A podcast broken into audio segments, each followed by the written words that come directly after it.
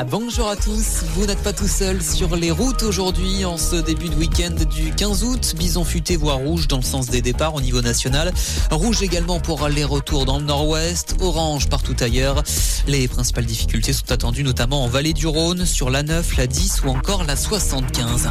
Dans l'actualité également, les noyades moins nombreuses mais plus fatales depuis le 1er juin. Constat d'un bilan de Santé publique France publié hier. À quasiment 600 noyades ont été recensées durant cette période. Un chiffre en baisse de 17% par rapport à 2022. Toutefois, la proportion de noyades mortelles est plus importante puisqu'elle représente près d'un tiers des faits constatés. On transpire dans le Rhône. Météo France va placer dès ce midi le département en vigilance orange canicule. On attend plus de 36 degrés cet après-midi. Par endroit, la nuit prochaine, la température ne descendra pas sous les 23 degrés. À Hawaï, le bilan provisoire des incendies s'alourdit encore. 67 morts recensés cette nuit par le gouverneur sur l'île de Maui.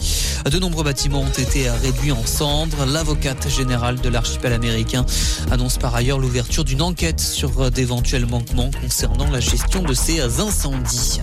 Plus d'un milliard 100 millions de tonnes de CO2, c'est la quantité de dioxyde de carbone émise par les méga-feux qui touchent le Canada depuis le début de l'année, selon les autorités du pays.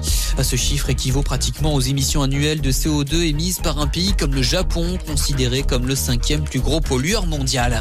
En sport, objectif dernier carré comme en 2011 pour les Bleus au mondial de foot féminin. La France affronte ce matin en quart de finale l'un des pays hôtes de la compétition, l'Australie.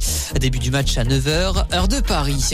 Et puis ce soir, on suivra également du rugby. Deuxième match de préparation pour l'équipe de France avant la Coupe du Monde. Une rencontre à 21h05 face à l'Écosse qui se jouera au stade Geoffroy Guichard de Saint-Etienne. La charnière du point Ntamak sera notamment de retour. Ainsi va l'actualité. Excellente journée.